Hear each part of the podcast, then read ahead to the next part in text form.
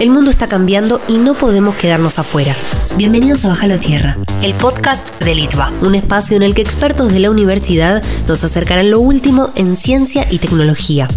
En este episodio vas a escuchar una entrevista con Guillermina Gentile. Es ingeniera química, doctora en ingeniería, investigadora en el Centro de Ingeniería en Medio Ambiente de Litva y docente en las carreras de ingeniería de la universidad. Hablaremos de nanotecnología. ¿Más problemas o soluciones para el medio ambiente? Bájalo a tierra. Bájalo a tierra. Guillermina, ¿qué es la nanotecnología? Bueno, a ver, podríamos pensar a la nanotecnología como un área dentro de lo que es tecnología de materiales, tecnología de estructuras. Pero si vamos a mirar esto, área puntual, nos vamos a tener que ir a un campo muy, muy, muy chiquitito. Vamos a estar hablando de justamente materiales, estructuras, donde sus magnitudes oscilen más o menos entre 1 y 100 nanómetros. Ok. Dos cosas importantes, quizás. Sí. Primero es qué es el nanómetro. Eso te iba a decir, te iba a preguntar. Yo lo que, como lo explico a, quizás a, los chicos cuando recién los tengo. Sí. bueno, agarro un metro. A ese metro lo divido por mil. Me va a quedar un milímetro, o sea, esa fracción re chiquitita que vemos en la regla. Ok. A este milímetro lo vuelvo a dividir por mil. Y eso me va a dar un micrómetro. Un micrómetro quizás estamos en las bacterias más chiquititas que podemos llegar a tener, pero todavía no llegamos al nanómetro. Para llegar al nanómetro tenemos que volver a dividirlo por mil. Y ahí sí llegamos recién al nanómetro. O sea, realmente es algo imposible de ver desde ya y tampoco se puede ver con un microscopio común. Con el microscopio que tengo en el laboratorio no lo puedo ver. Tengo que ir a microscopios mucho más avanzados. Eso va a ser la escala en la que nos vamos a estar moviendo. Y por otro lado, también lo que nos puede llegar a interesar, bueno, ¿y dónde se aplica? Específicamente se va a aplicar en física, química y biología. Y después, por supuesto, se va a traducir, a llevar al producto final que van a ser aplicaciones tecnológicas. Ejemplo, productos de consumo masivo como un jabón en polvo. Ahí va a haber implicada también nanotecnología. Eh, no es una palabra nueva, si se quiere la, idea, el concepto nada más de nanotecnología, la primera vez que se escuchó fue en el año 1959, en una charla que dio un físico, Richard Feynman. Eso fue la primera vez que se tuvo la idea. Ahora, los desarrollos empezaron a surgir en la década del 80 recién, pero desde la década del 80 hasta hoy el avance fue increíble, más que exponencial. Ok, Germina, y entiendo que de a poco entonces eh, vamos llegando a las nanopartículas, que antes de que me cuentes eh, si existen nanopartículas buenas o malas, eh, que nos definas qué son. Bien, em, tenemos nanopartículas y también tenemos nanomateriales, son dos cosas diferentes. Ok. Nanopartículas van a ser materiales que tienen que tener dos de sus dimensiones con un tamaño que sea entre 1 y 100 nanómetros. Estas nanopartículas hay de origen natural, por ejemplo, en la lava de los volcanes, y también, por supuesto, de origen antropogénico. Las producimos porque estamos buscando un cierto objetivo, estoy buscando lograr algo. Ejemplo de lo que quizás quiero buscar, tengo un palo de hockey, quiero que el palo de hockey sea súper resistente, pegue bien fuerte, pero no quiero que me pese. Bueno, ahí le voy a poner nanopartículas, por ejemplo. Okay. los nanomateriales sí son más bien ingenieriles, sí son de desarrollo, o sea, manufacturado, está hecho a propósito. Y la diferencia que tiene con la nanopartícula es que tiene solo una dimensión menor a 100 nanómetros. Lo cual lo puedo llegar a pensar como si fuera un film, ¿no? O sea, algo bien chatito, chatito, pero puede tener otra extensión. Suelen usarse en ambos, quizás metales, quizás óxidos metálicos, también carbono. Hay diferentes tipos de materiales, dependiendo, por supuesto, qué se está buscando lograr. Bien. ¿Y son buenas o malas? Sí. Yo diría que, a ver, todos las queremos usar, todos queremos tener sus beneficios. O sea que no puedo pensar que es malo. El tema es, bueno, ¿y qué hago después? ¿Qué hago después de que me puse un protector solar? Obviamente tengo que cuidar mi piel porque no quiero terminar con un cáncer de piel, pero después me baño y ese protector, evidentemente, que entra a un curso de agua, un lecho, donde fuere. Bueno, ahí es donde tenemos que participar activamente nosotros, ¿no? Cómo es el tratamiento de residuos, cómo es el tratamiento de fluentes. Y, y estas eh, nanopartículas, digamos, ¿hay un híbrido entre nanopartículas eh, y nanomateriales o, son independientes siempre? A ver, es independiente a cuanto yo voy a fabricar algo. Yo lo voy a emplear en un determinado producto. Pero si se quiere, la tecnología que hay atrás es siempre la misma. Eh, las empresas que producen una también tienen la posibilidad quizás de producir otras, cambiando, por supuesto, la forma de producción, el método de producción. Pero todo entra dentro de lo mismo. Es más, cuando nosotros queremos estudiar después cómo puede ser el tratamiento en cuanto a residuos o en cuanto a un lecho de agua, cómo va a ser la disposición final. O también si queremos estudiar toxicidad, tampoco se hace una diferencia muy notoria entre nanopartículas naturales e ingenieriles. ¿sí? Eh, eh, eh, las trata de la misma manera, en definitiva. Y no es nada nuevo, o sea, a ver, nanopartículas existieron desde que existe el universo. Cuando están en el aire es lo que se llama comúnmente las partículas ultrafinas. Y en suelos o en agua son los famosos coloides. Los coloides existen ya. Es más, a ver, yo trabajo eh, con quizás con bacterias, con virus, y yo los tomo como un coloide, porque me entran en la clasificación de lo que es un coloide y lo puedo modelar, lo puedo estudiar, igual que si fuera cualquier otra sustancia que cumple con las mismas características. Ok, y así como vos estudias, entiendo que, eh, no sé, una fábrica de galletitas, os lo llevo a lo cosmético, shampoo, crema de enjuague, cremas para el cuerpo, deberían tener sus laboratorios de nanotecnología, pero en este sentido te pregunto, ¿cómo es entonces la interacción de una nanopartícula con el medio ambiente y qué tipo de conciencia empresarial, si querés, existe al momento de, desarrollar? A ver, interacción con el medio va a ser cuando eh, termine su ciclo de vida útil, ¿no?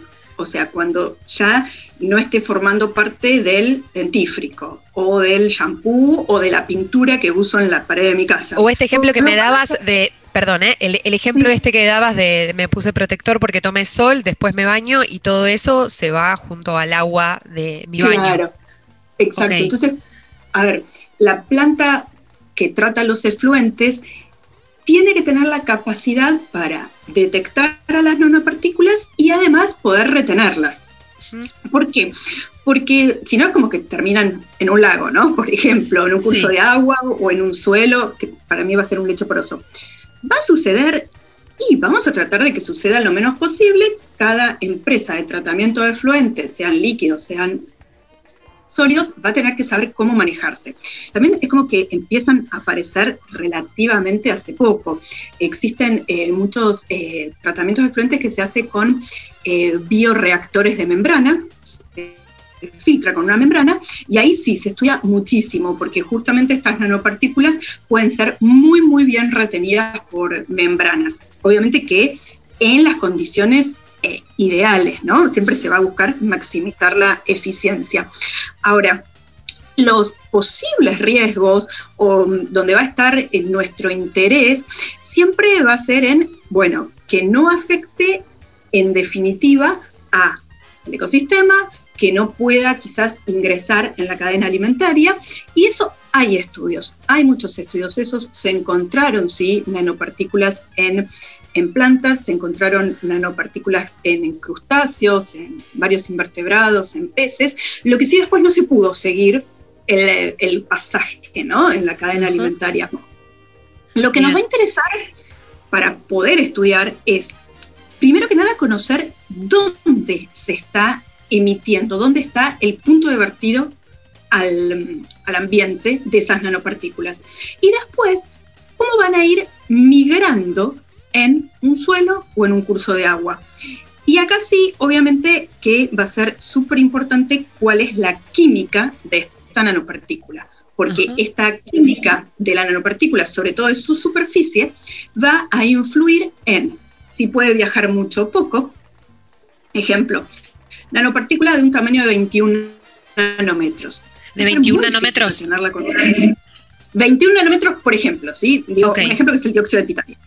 Eh, va a ser muy difícil retenerla con una membrana. También va a ser muy fácil que empiece a migrar, por ejemplo, arrastrada por una corriente de agua. Ahora, si esta misma partícula, por características del ambiente en el que se encuentra, empieza a formar agregados, como pelotas más grandes, sí. evidentemente que va a ser más difícil que, para decirlo muy sencillamente, un pez se la coma. Sí. o va a ser mucho más fácil retenerla con una membrana. Todo esto se puede estudiar. Todo esto se puede estudiar. ¿Cómo llega esa nanopartícula al ambiente? Y después también otras cosas que se estudia súper interesante es, ok, llega y se queda igualita a como llegó o empieza a degradarse, empieza a sufrir otros procesos, por ejemplo, oxidación. Entonces también va a ir cambiando cómo va a estar, cuáles van a ser las interacciones con el medio y cuáles van a ser las técnicas más apropiadas para poder removerlas. Todo eso se puede estudiar, todo eso se estudia. Es más, obviamente un lugar donde lo estudiamos es en el Centro de Ingeniería en Medio Ambiente del, del ITBA. Con nanopartículas estamos como divididas en dos partes, ¿no? No por una división, sino solamente por intereses de cada una. Está, por un lado estoy yo, yo me dedico justamente a esto, todo lo que es el transporte en, en, suelos, suelos obviamente a través de agua, ¿no? En el suelo hay agua de, de ya.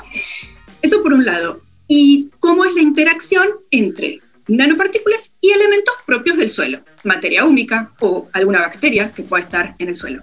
Por otro lado está la ingeniera Virginie Audelupi, que hace un trabajo súper interesante porque ella produce nanopartículas. Ella hace nanopartículas de plata, de oro, porque tienen propiedades antibacteriales, hace también nanopartículas de hierro, y las de hierro son quizás las más interesantes, porque en muchos procesos de producción de nanopartículas se utilizan agentes químicos que pueden llegar a no ser tan amigables, si se quiere, con el medio. Lo que hace Virginie, que es súper interesante, es, ella crea las nanopartículas de hierro, pero en el proceso lo que va a usar son derivados de la yerba mate.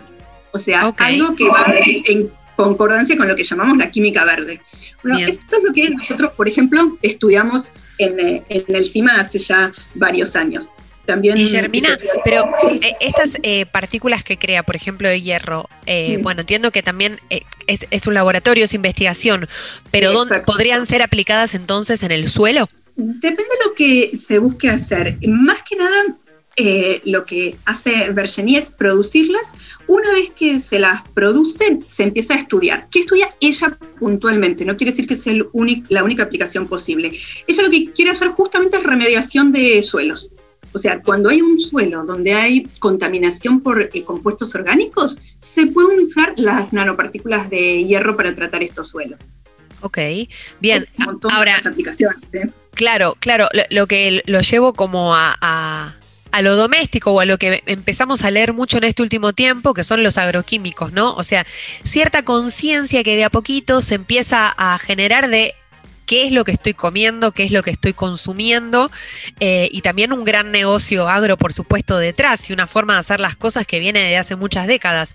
Estas eh, nanopartículas, todo lo que se genera en laboratorio, ¿podría llegar a beneficiar el suelo, eh, que podría llegar a estar contaminado, entre comillas, por tanto agroquímico?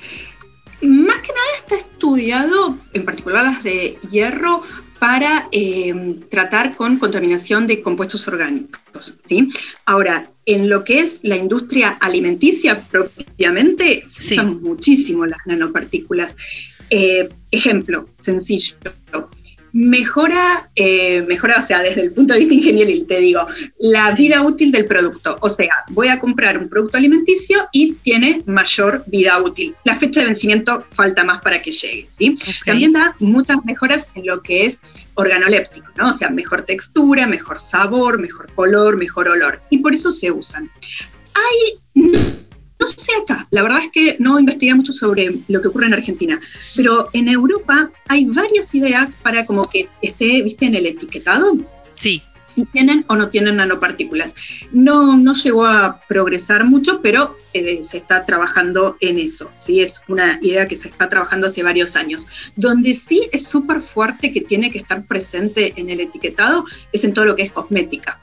Si vos vas y te compras, por ejemplo, eh, un, un, exfoliante, el exfoliante, si te fijas, dice microcelulosa no sé cuánto, o nanopartículas de tanto, o a veces no está la palabra partícula, pero si yo veo que dice, por ejemplo, nanocelulosa, ya me estoy dando cuenta de que es eso.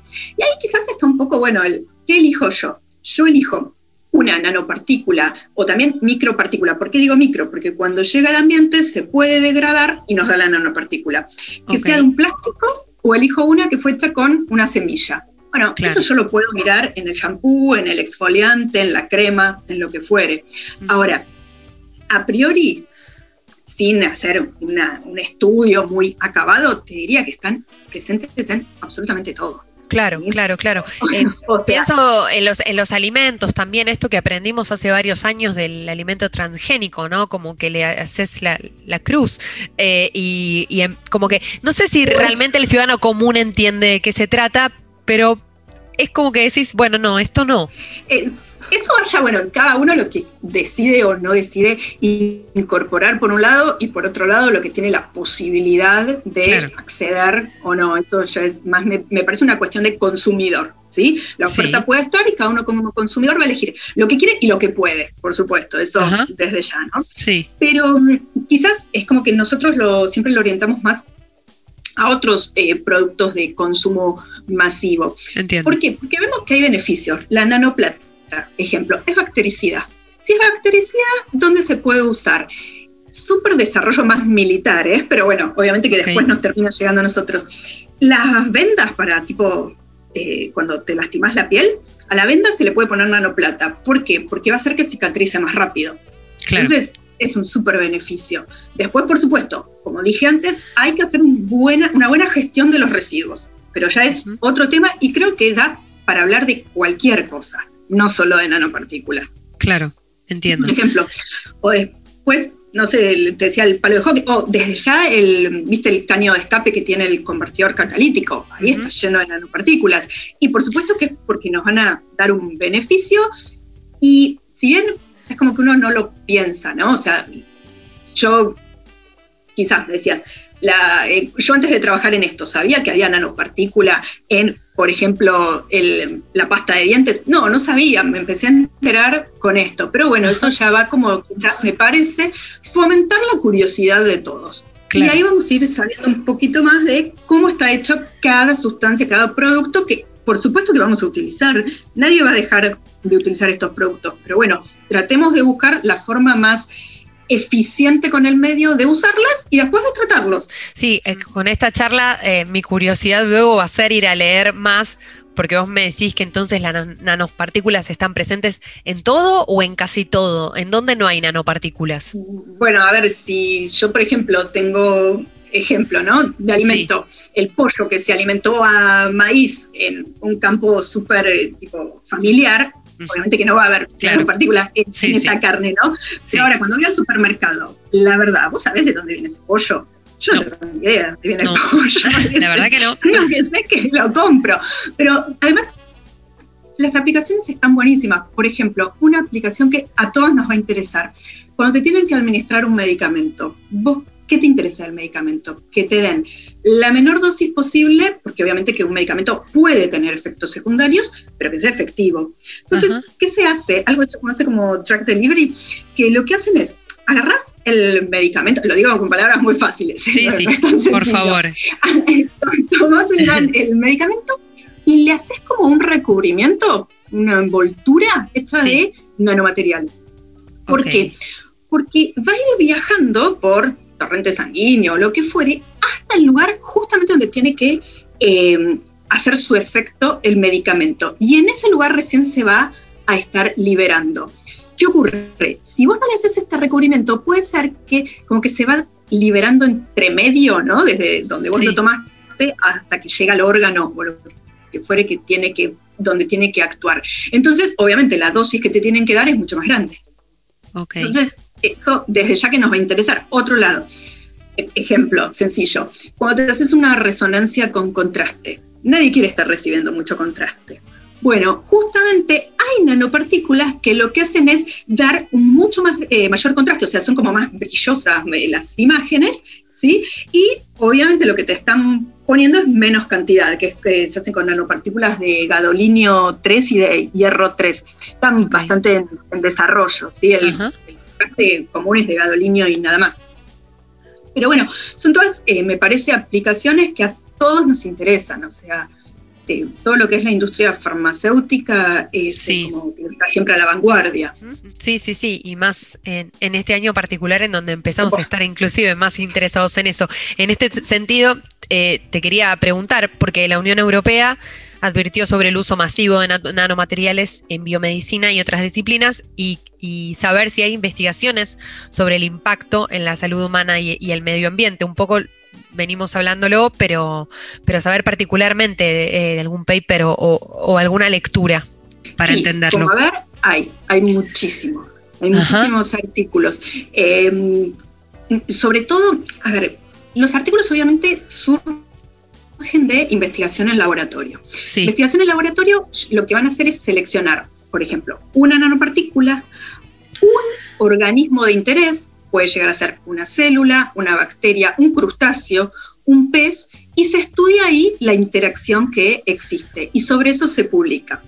Ahora, después hay que poder como llevarlo, ampliarlo, magnificarlo a lo que puede ser una escala de una escala piloto, una escala industrial. Ya ahí hay una diferencia.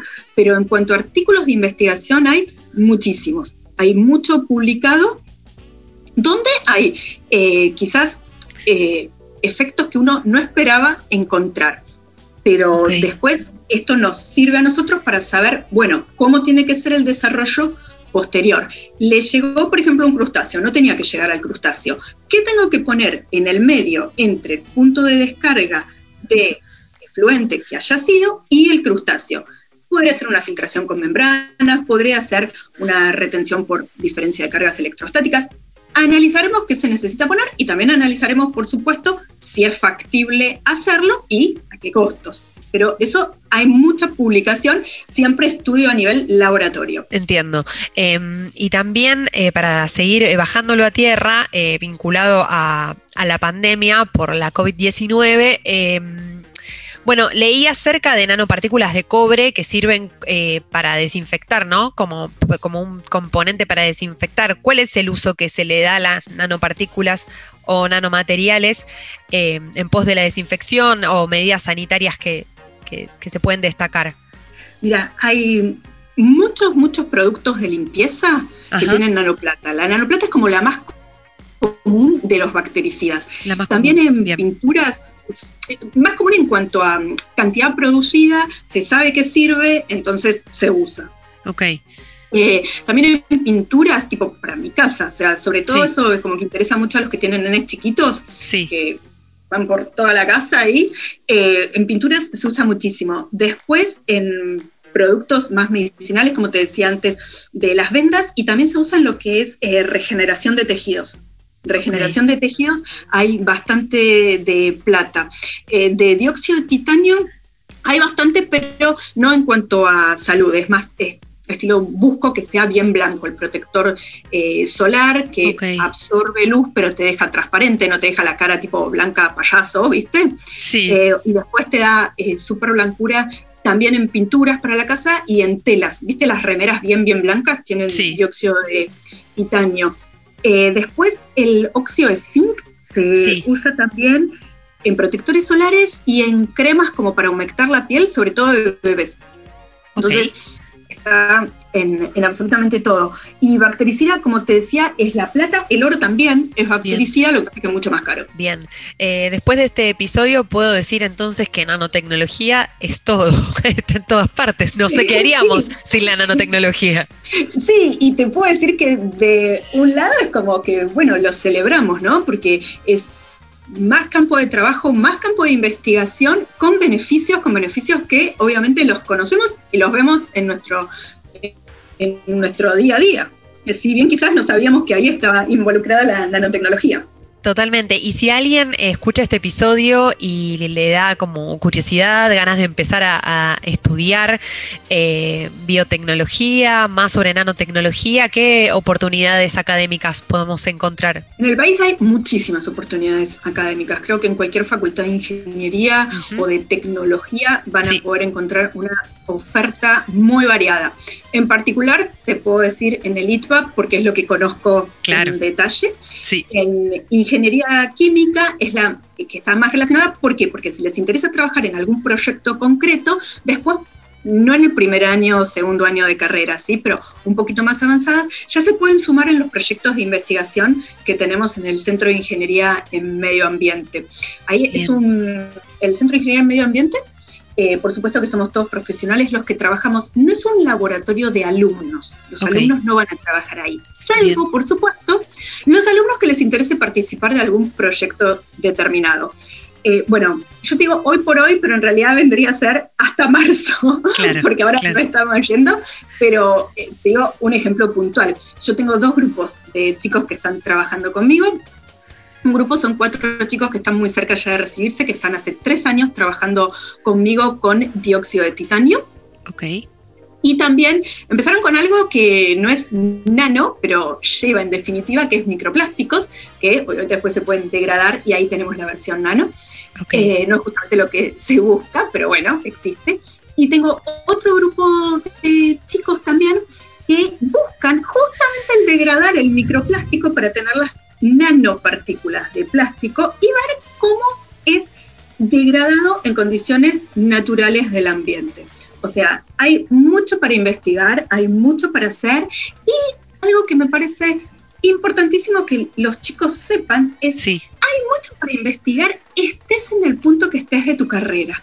Puedes empezar a investigar en tercer año, no digo menos porque necesitas un poco de habilidad de laboratorio, de destreza manual.